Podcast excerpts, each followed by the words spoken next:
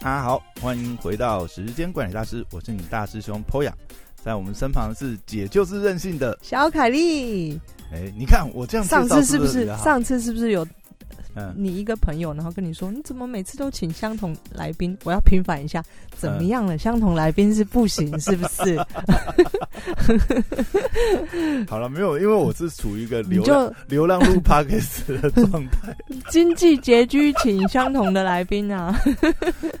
哦，因为我因为我的朋友们呢，都嗯是有非常就是各种尖端的设备，对不对？哦，为了收人民，而且嗯我觉我觉得我们这种对谈形式其实蛮蛮好。很好啊！我每次现在我可能 idea 多了，每天都在期待我们一个礼拜录 录的那一，集。因为因为我觉得就是说，呃，因为现在 podcast 就是说，呃，做 podcast 有很多种做法嘛，有单口也有双口。嗯，比如说，你看像百灵果哦，我们的三本柱好了，以百灵果来讲，双口就很好，因为就有不同的观点、不同的切角，然后、呃，可能有从这个男性角度来看，或女性观点这样来看嗯嗯一件事情，我觉得这就蛮有火花，而且还有双口可以代替观众问你一些问题，对对对，有的时候因为你自己讲，你太专注，你就是 有嗯都会会有盲点。然后另外你看，现在最现在三本柱里面那个台通好了，嗯，哎、台通已经快变三口了。他现在他多一个是谁啊？那个侯，哎哎侯，哎，他们还有多他的一个室友又加进去对了。对对对对对，哦所以他们现在常常是三个人在台通好像住我以前家附近诶、你说他们便当店吗？对他好像住那个什么饭店附近，安和路那边还是什么可？是他一直说他们那个是一个很神秘的角落，就是 你不会想到就是那么繁华的地方，然后有一个这么阴暗的小角落，是这样讲吗？好，那我们下次再想想怎么约下三口。下次应该，下次应该我们去吃一下他便当，我哦还蛮好奇的。他我是我想说 idea 就是下次我们在录的时候，整个嗯就反正摆的摄影机摆在前面，我就边吃边录。吃播是不是？对现在这么流行。好啦，好啦，今天要来就是把我们上礼拜，因为上礼拜真的是破纪录哎，嗯，录到这个 Kelly 一直就是一直跟我比这个喉咙要割断这样子。卡了。他说：“我靠，我已经录一小时了，你已经昏倒了可。以看你整个全心都投入在讲自欺欺欺这件事情，然哦后我想说，哇，这个人也太专注，想要发表这件事因为因为情。你知道吗？上礼拜我做的小抄啊，应该说我的 notes 啊，其实我就差大概十分钟或五分钟，我就可以讲完。所以我一直很想说把它赶，我就觉得、哎就录一集把它讲完。可是我，你知道，天时地利人和，就是 you never know。你看上礼拜就是因为好险卡掉最后一个结尾，让你这一次还能够再分享你真的去见面会是什么样的感觉，啊，是不是跟他跟你本人跟电视上跟书本里一模一样？我想听我我又不是第一次见到他，我以前就哦，你们。哦，好无聊。没有没有没有，那你跟我我不知道，你跟我说我等一下等一下，我们先把 我们先把上礼拜没有讲完的东西讲完，哦，对不起。然后呢，我们再来分享见面会，就是上礼拜六刚好是嗯那个自奇七七台北的签书会，嗯，那我刚好也有去。这么红还弄到签书会，哎、他北中南都有办，好不好？哇塞！接下来如果是台中、台南的朋友，你听到这一集的时间，你应该还有机会去参加台中、台南的签书会。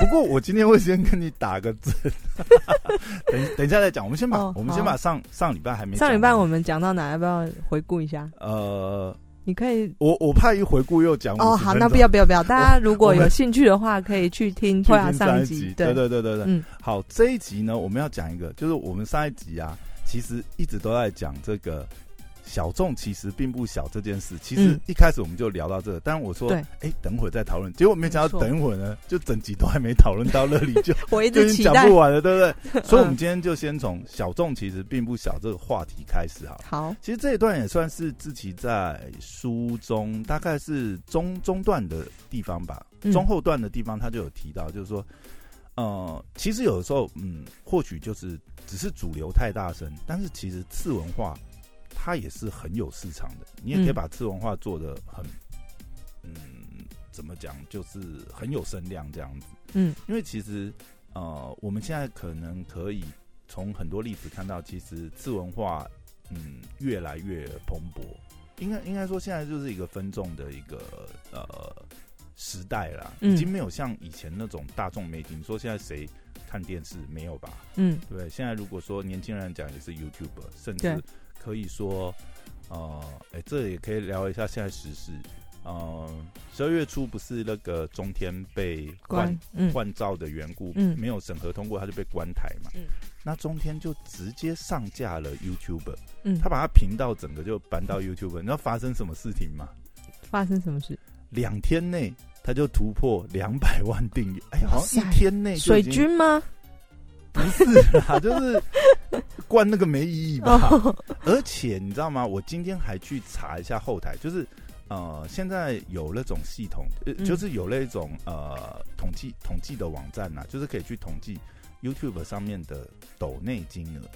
你知道吗真的假的？真的，真的，真的。那我也要开，我跟 哎、You- YouTube 抖内不是你想懂内 就抖内，不是想开就开。YouTube 它有一个门槛，好不好？比如说你至少要一千订阅以上然后多少观看哇，数。他两天就达到开启这些解锁功能了。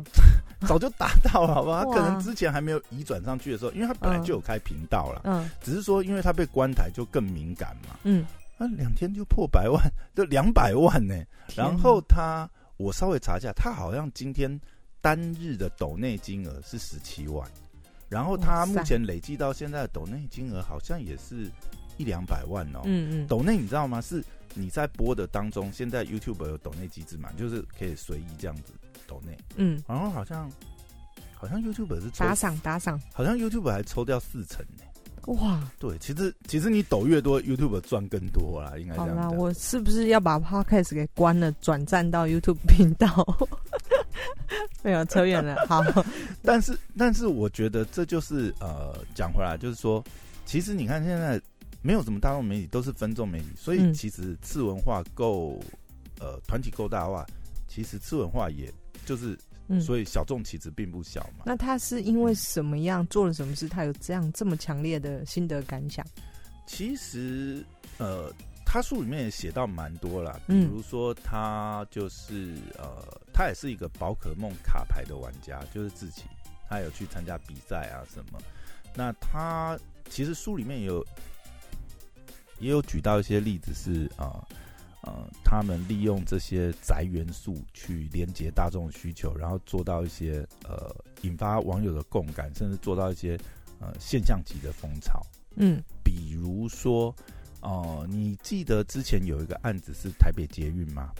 然后每个人都拟人化，每一条线，嗯，每一条线都拟人化，然后有一个，这是他们做的吗？对他们对对对对对，那案子你有印象吗？对不对？嗯每一条线好像都是都是一个帅哥，很美型，就有点像是呃什么恋与制作人那种风格。嗯，你知道我在讲什么吧？恋与制作人对，一个手游，一个手游，哦一个对，就就是很唯美的那风种，风靡万千少女。嗯 轻量级手游啦，但是它就是那种风格。然后他们在做的时候，当然就是那个时候那个案子好像就是要推广，呃，好像是台北捷运有一个活动。嗯，哎呀，我书不在手边，我应该 翻一下，对我应该翻一下，我有对你应该带来给我看一下，对。朝圣一下。我有啊，我忘了带把书带来，所以、嗯我记得他写到是说，就是那个时候台北捷运好像有一个可能是一个周年纪念的活动，然后他们就在跟政府单位、台北市政府讨论嘛，啊，怎么去庆祝或是做一些社群的活动。那嗯其实就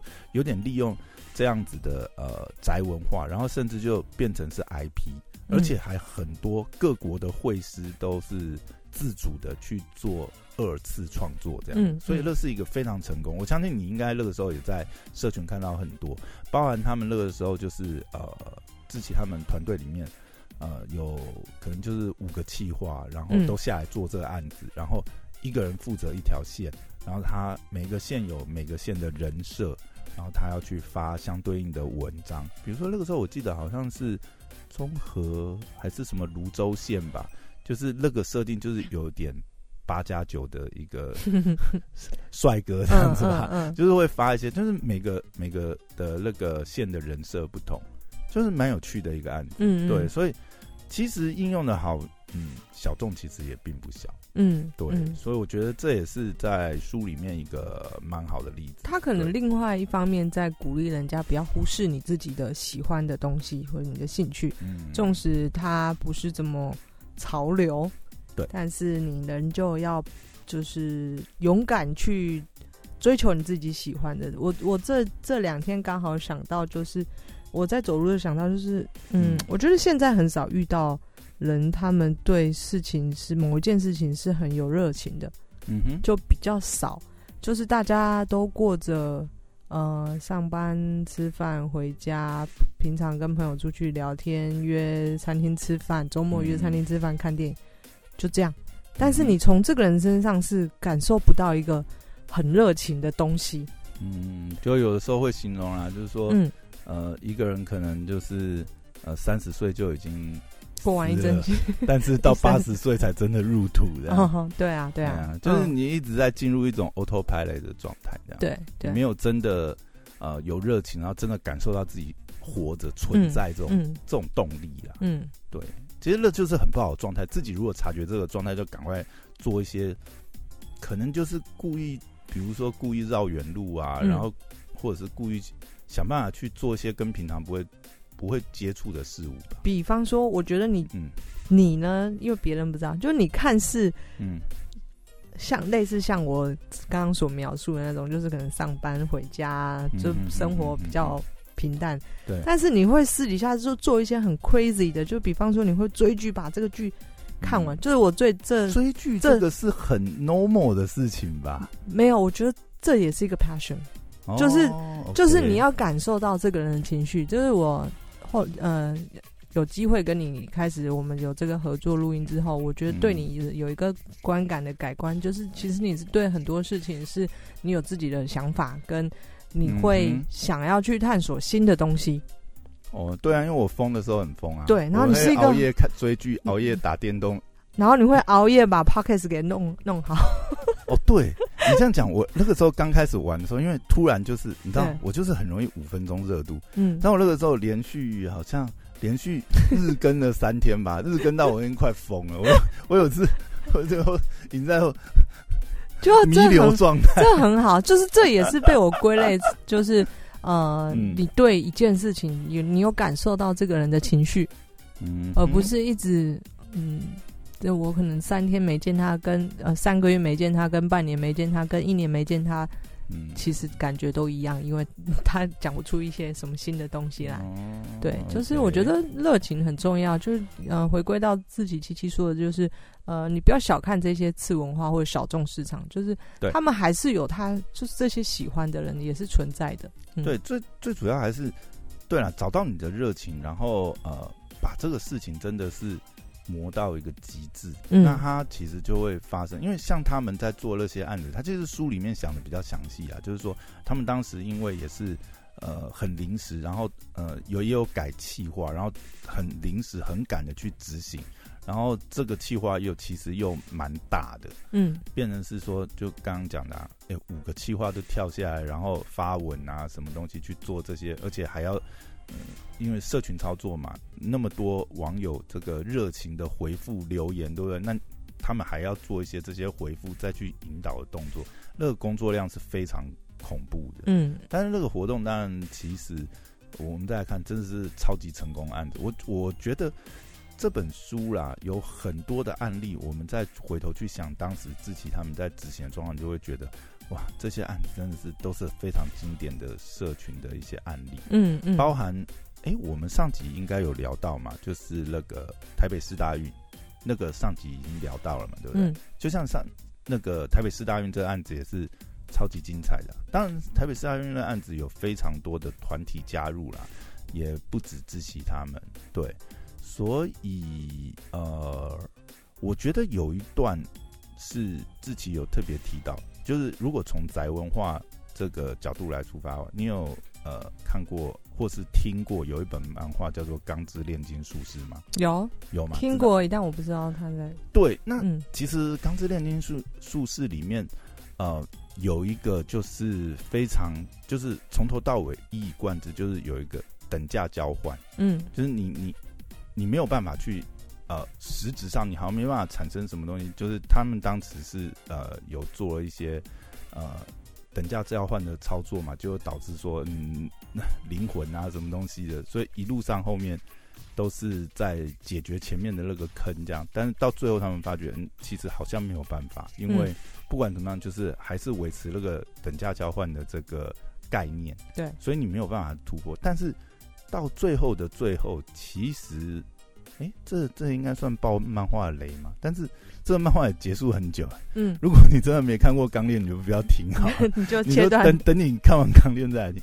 就最后最后，他们兄弟俩其实，因为《钢炼》是主要是兄弟的故事嘛，他们兄弟俩才发觉，就是说，虽然说呃等价交换这件事不能改变，对，但是人与人之间的情感，因为没办法量化，其实就可以去突破等价交换这个这个好像呃定理或者是这个逻辑这样，所以呃从呃自己他的解读去把它延伸，就是说。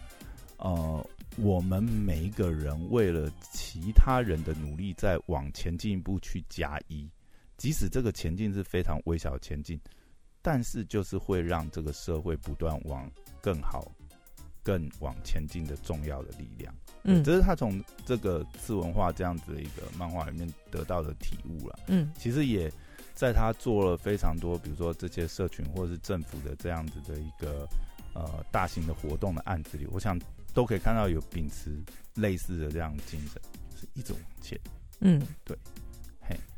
然后我觉得书里面还有一段，嗯，蛮蛮重要，就是也蛮有趣的啊。就是说，与公共事务沟通的美学，碰上政治或公部门美感，还有存在的空间，或者是还有创新的空间吗？这个题目我觉得蛮有意思，像 Kelly 你自己应该也跟公部门打过很多交道嘛，对不对？美感跟创意这件事情，在公部门是非常困难，你应该也有感觉，对不对？真的不要奢求他们有任何的 美感跟创意，还有尝试的的心。可是我觉得反过来想，我们去想，就是公部门的这些公务员好了，嗯。以他们的角色来讲，他们的确也很难去创新，或者是去照顾到每个，因为做什么事情都要符合法规嘛。对，如果说以身为公务员来讲，真的啦，他们核心就是，哎，我真的是安身立命，对不对？不做不错，多做多错。对，的确是啊，因为我今天哎，这个做好有有功不见得有赏啊，但是有过就对不对？吃不完兜着走了。他一定是吃过亏。这个我想跟公部门合作，大概都会有这个问题啦。而且其实，呃，公部门又有一些预算的限制嘛。基本上，如果照那个采购法，那十万以上就是要公开招标，对不对？不然又有这个呃，可能就是利益输送的问题。所以，这很多东西其实很多时候都会造成，就是说。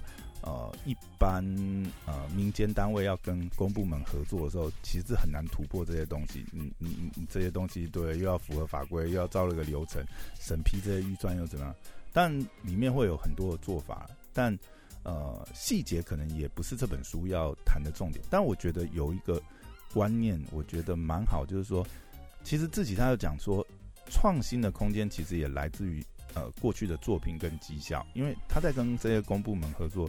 就是越来合作会越顺畅的缘故，就在于因为之前已经有非常多呃合作的案例，不管是是不是是不是跟同一个公部门，或者是有些是延续的案子，那已经有一些呃很好案例在那边。其实呃接下来部门，因为现在的公部门其实很多公务员也是年轻一代慢慢接上来，也不是像我们以前想的那种。尸骨不化，对，可能就是这守派、守旧派，那个老公务员代退那种。其实现在很多年轻的公务员，他也是呃，也很想要创新嘛，就是在可以控的范围内。对，那这种空间就会变成是说，因为啊，比如说像自己他们团有一些案例，那他们就可能跟公部门对，像最近一个合作经典案子就是虾皮跟台北监狱嘛。哎，对对对对对对，那个。一二一二，然后早上好像是八点到十二点免费这件事情。对，就是这，我也是觉得就是非常在公部门厉害。台北捷运可能是半公半私，但是他还是有这个不能够太创意、太立创新标杆的的事情发生。对，但是看得出这是他们做出一个很大的一个新的创举。嗯，对对对，所以我觉得这些都是因为。其实，比如说像呃，基层在执行单位的这些公部门的公务员，他或许就是相对年轻，所以比较好沟通。对，但不管怎么样，底下的比如说执行的呃人员，他很想做，但是终究这案子最后的审批或什么相关的预算，还是要层层签合上去嘛。对，那你也要给他合理可以参考，甚至就是说呃有过去的成效啊，或者是呃一些案例这些数据，让他能够呃好提报上去，让上面的这个长官能够支持。嗯，对，所以这些公部门的创建，我觉得真的啦。难度也是非常高，自己在里面也有描述一下怎么去合作。我觉得这这一段如果是呃也有兴趣，就是从事比如说跟公部门合作或是社会运动相关的话，其实真的是可以参考一下。因为里面当然也有很多难处，比如说，嗯，我们可以想象啊，一个如果我们要在公部门做一些创新的活动，或者是说呃一种执行的方面，好了，你看这些东西，第一个对公部门来讲，哎。他会不会遇到民众的投诉？嗯，或者说议员的或者是立委的咨询，那自然就很容易就是多一事不如少一事。对，那都要帮他把这些东西风险都想好。哎，如果议员来问，那我们这个活动是怎么设计？其实是有条有理的。嗯，当然很多东西跟预算间扯上关系。那呃，以公部门实际执行的单位来讲话，呃，为了避免决策失误或者是说有弊端。那他只能透过繁复的这些发包、发包啊、标案的流程去控制嘛，那自然就很容易变成就是防弊大于心理。嗯，那这也没办法，这这这这体制上就是这样子。当你想要做到呃这个呃能够很公平、很公正，然后又要公开执行，那那它相反的反面就是它必须要有非常繁复这些流程。嗯，但这些当然。其实还有很大一部分是取决于，就是呃，主事者这个部门的这个主观，他的长官他的信任程度，跟他能不能肩起这个决策的责任。有的时候也是要看这个长官有没有肩膀啊，嗯，他愿不愿意扛？哎，这个都规划好了。那当然有些东西是，嗯嗯，对啊，你你都不做，都不会遇到那些咨询这种问题。但是你还是希望说事情能够推进，真的是有些是啊。不管是政令的宣导，或者这个呃一些服务啊，一些新的机制上的时候，你总是会有一些要去要去尝试，要去挑战。对，我觉得这这一段其实书里面讲的也是非常好。嗯，可以，大家可以再去梳理看一下里面的细节。好，然后最后我想在书里面还有一段是比较近的啦。就包含嗯，台湾 Can Help 这个曲目的案子，对，那个时候纽约时报上面的募资计划嘛，一天突破了千万台币这样子，而且那个案子其实还有呃百万 YouTube 阿迪，他也算应该算跟志奇是非常就是好的这个伙伴的关系、朋友的关系啦，他也在加入里面。那这里面其实我觉得在里面。呃，这也有提到，也是上一集我们也常常讲，就是成功不必在我，因为常常也会有酸民去质疑，就是说，哎，你张志勤在里面到底扮演什么角色？这么多案子，对不对？可能呃，公众活动都有你，嗯，你到底扮演了什么角色？嗯，对不对？还是你是去里面打个酱油沾光，然后你就蹭流量，对，蹭流量。其实这个这个呃疑问，那书里面当然也有稍微描述到。其实签书会的时候，那一天自己也有特别讲，但是他并没有说呃讲一些细节了，他只是讲一个很简单的观念，大家可以想，就是说为什么这么多呃社会运动公益的案子，不管是甚至包括欢乐无法挡，哎，都会去找自己合作。那想必是自己过去也累积了非常多的亏底，就是说。呃，我们在很多的这种呃，可能是公益性质的社会运动活动里面，都会看到自己的影子，也是因为大家可能跟他合作过，都觉得，哎，某些地方其实自己真的有贡献。他们的团队啊，也不止包括自己啦，对，他们团队其实都为了这些活动，呃，做出了相对应的贡献。对对对对对，但大家也并不一定要就是说，哦，一定是哦，也。他一定要做了什么，还是怎么样，他才能够挂名吗？还是怎么样？其实我觉得就没有必要。重点是参与这个过程当中，连这个活动里面这个组织的人，所以他受到很多的质疑声量吗？就是有有，他自己就在书里面哦有讲啊，嗯实际上也是也是会啦，因为多少嘛，那个酸民是无差别攻击，对，要酸你要酸你还找还找不到理由吗？莫须有就是理由了，好不好？十二道也是十二道金牌给你开过去，吊起来打，键盘侠嗯今天要审判你，他他需要领一个键盘侠的证书吗？不用啊，自己颁给自己就好了，对不对嗯，？OK，好，这大概是书里面几个点啊。好，那我想就最后可能来分享一下签书会的心得啊，嗯嗯因为那天其实我觉得现在粉丝我说了嘛，你真对对对的是我的少追见的追追星星行程这样子，对，因为我觉得现在在嗯台北其实。其实我觉得台北大概是最容易追这种 YouTube 啊，或是嗯网红啊，因为太多活动了嘛。嗯，哎，我想问一下，嗯你追这些的心情是什么？朝圣，就是想说现场看一下他们本人，去感受那个气场之类的，哦，好，对不对？对我我自己是这样子啦。然后嗯我觉得其实你看到现在，尤其是你不是说你之前见过他吗？对我之前见过他，之前是在 CNX 一个、嗯。呃线上的一个社群社团里面的哦活动对嗯他们办一个讲座，然后这一次就是签书会嘛，嗯。所以其实这一次是这个这次帮他出书是天下远见这个集团、嗯，这个出版社厉害的，嗯，对，然后他们办是办在成品信义成品的六楼，信义成品六楼你有去过吗？嗯。它有一个就是有点像是呃小型的这个呃电影空间这样，它的那个座位是像呃小间的那种电影。嗯。呃其实好像很多电影的首映会啊，或什么试映会也是在那边办。对，然后蛮多签书会，一般比较小场的签书会会办在信义成品的三楼，嗯。它有一个区块对。嘛，它如果签书的话，就稍微把它隔一下这样子。然后像可能哇，他居然拿到大场地，对，对，自己可能就大概这样，因为上面好像最多可以到四百人，嗯嗯。因为我记得我报名的时候，它太有四厉害了。百名额，嗯嗯。对，所以上面的场地其实是非常好，嗯然后就大家一开始就在那边排嘛，就准备进去。但是这一场哦，其实我觉得真的很妙，我觉得妙点是。我真的觉得现在实体书好像真的很难卖，你知道吗？嗯，因为一开始的时候是、呃没人吗？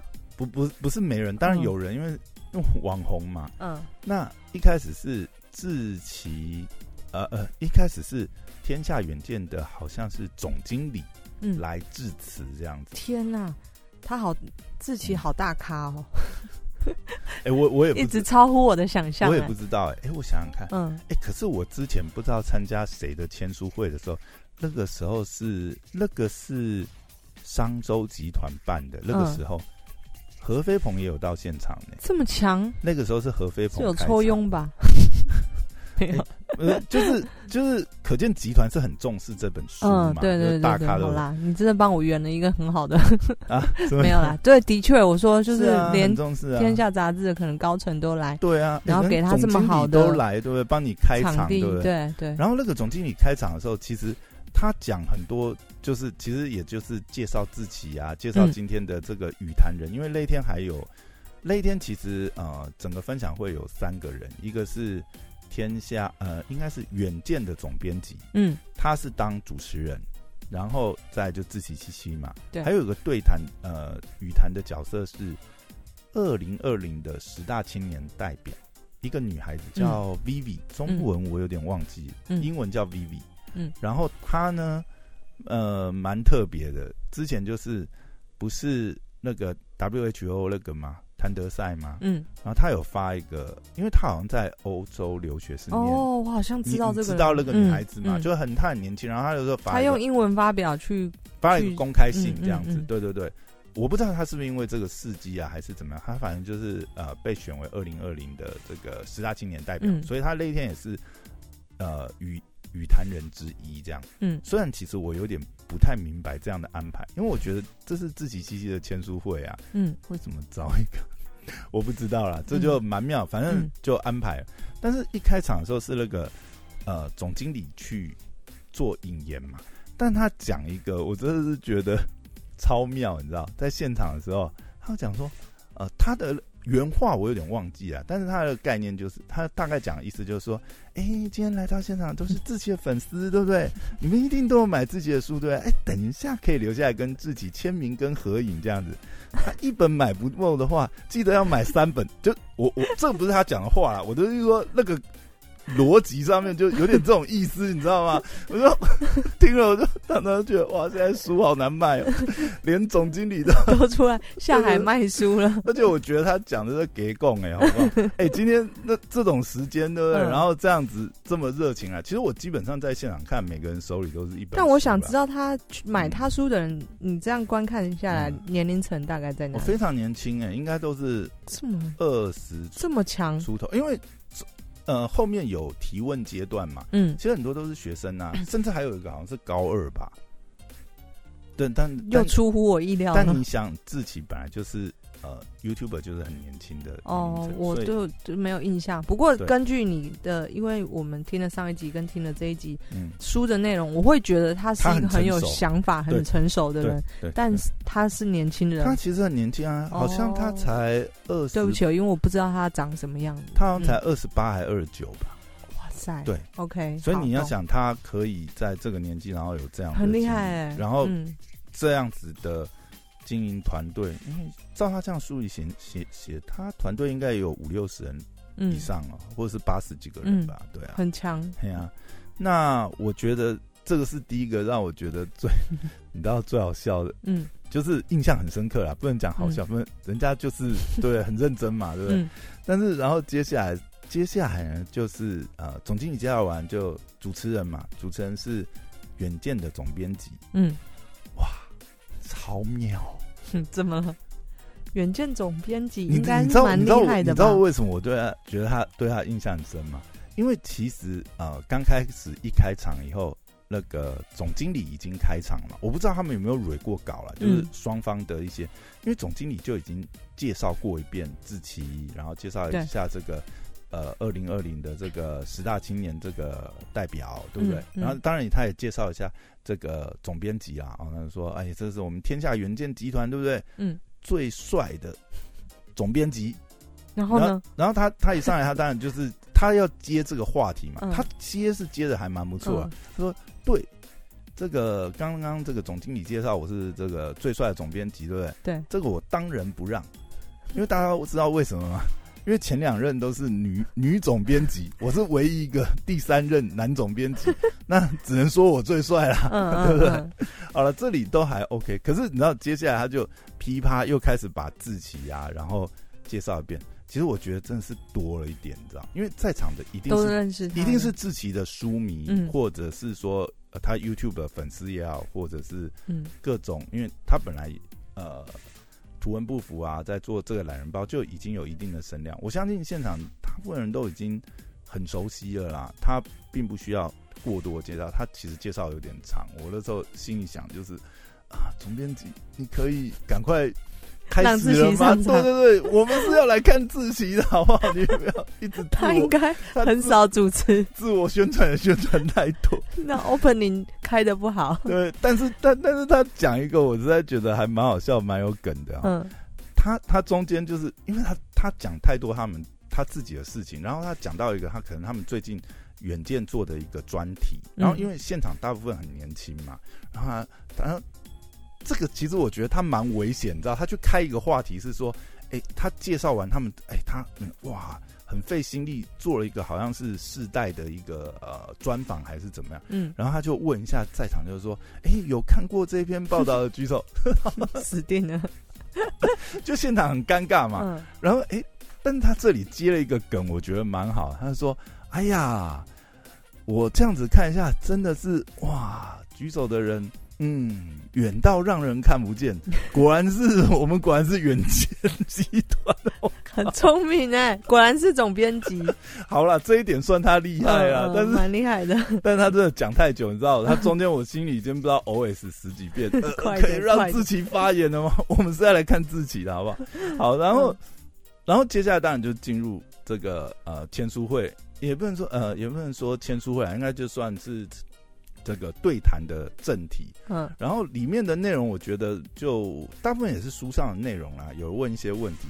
但我觉得很妙的是，里面讲到一些，比如说，呃，志奇以前在学校的事情，这是书里面没有写，那现场讲，我觉得超好笑。他自己讲，对对，他自己讲，哦他自己讲，就是呃，他好像讲到一些他们这个以前学生时代有做过什么疯狂的事情，嗯然后他讲到有一次他们就是呃，好像不知道是办什么活动出场，嗯然后呢，他们玩了一个花样，就是他们有一个，他那个老师好像是不知道是教什么，他是说哲学，可是我在想，诶，那是高中吗？还是大学才有哲学吧？高中应该没有哲学，嗯没有对不对？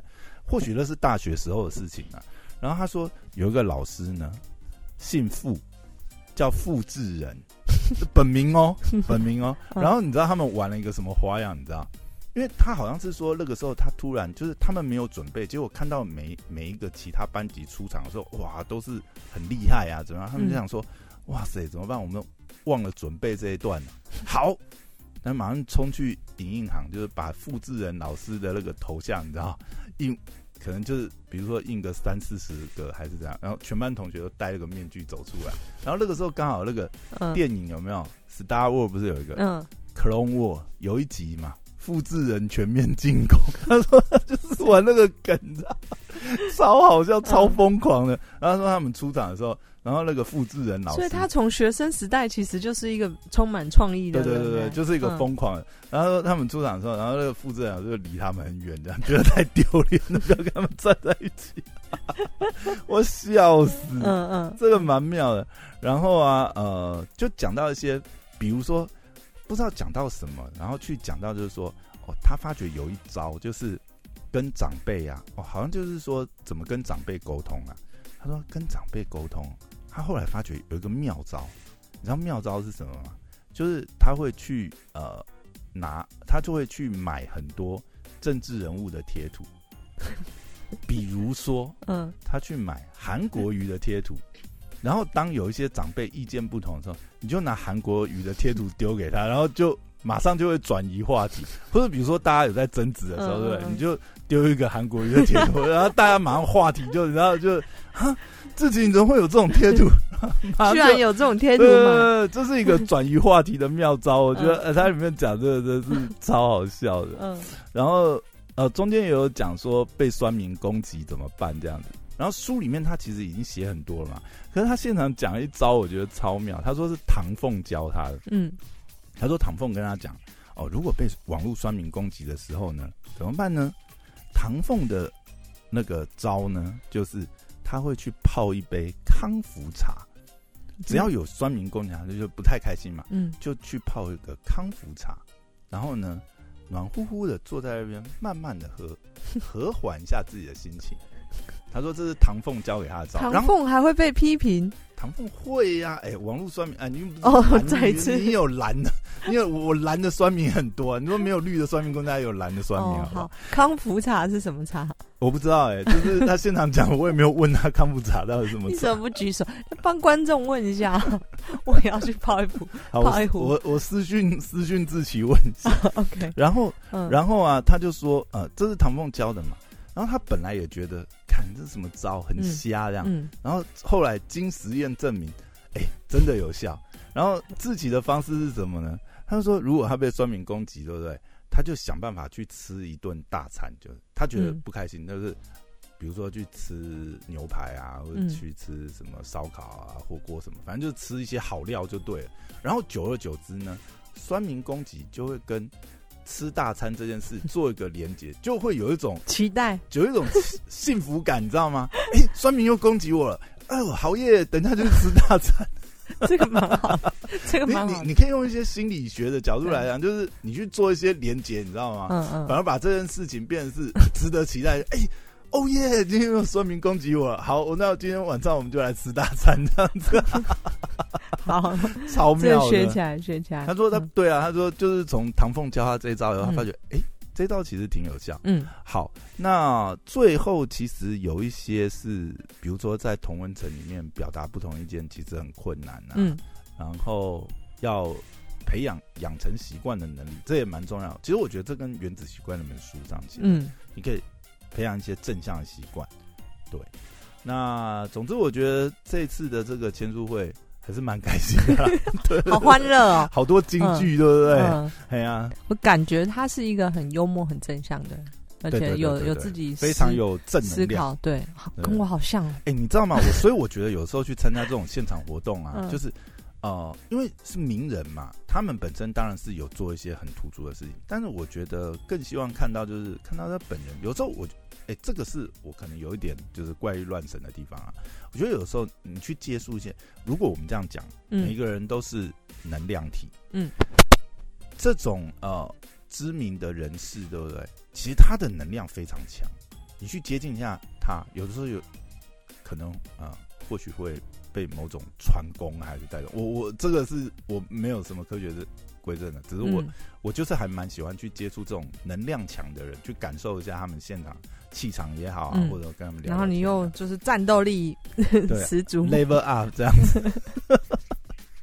好，那今天我们这个就是聊得非常快乐，嗯，所以也不要超时。好的，好，那我们今天就到这边。那如果对这一集呃有任何的想法或建议，可以欢迎留在资讯栏底下，呃，底下有我们的社群连接，这样子。好好，那今天就到这边，谢谢 Kitty，拜拜。拜拜。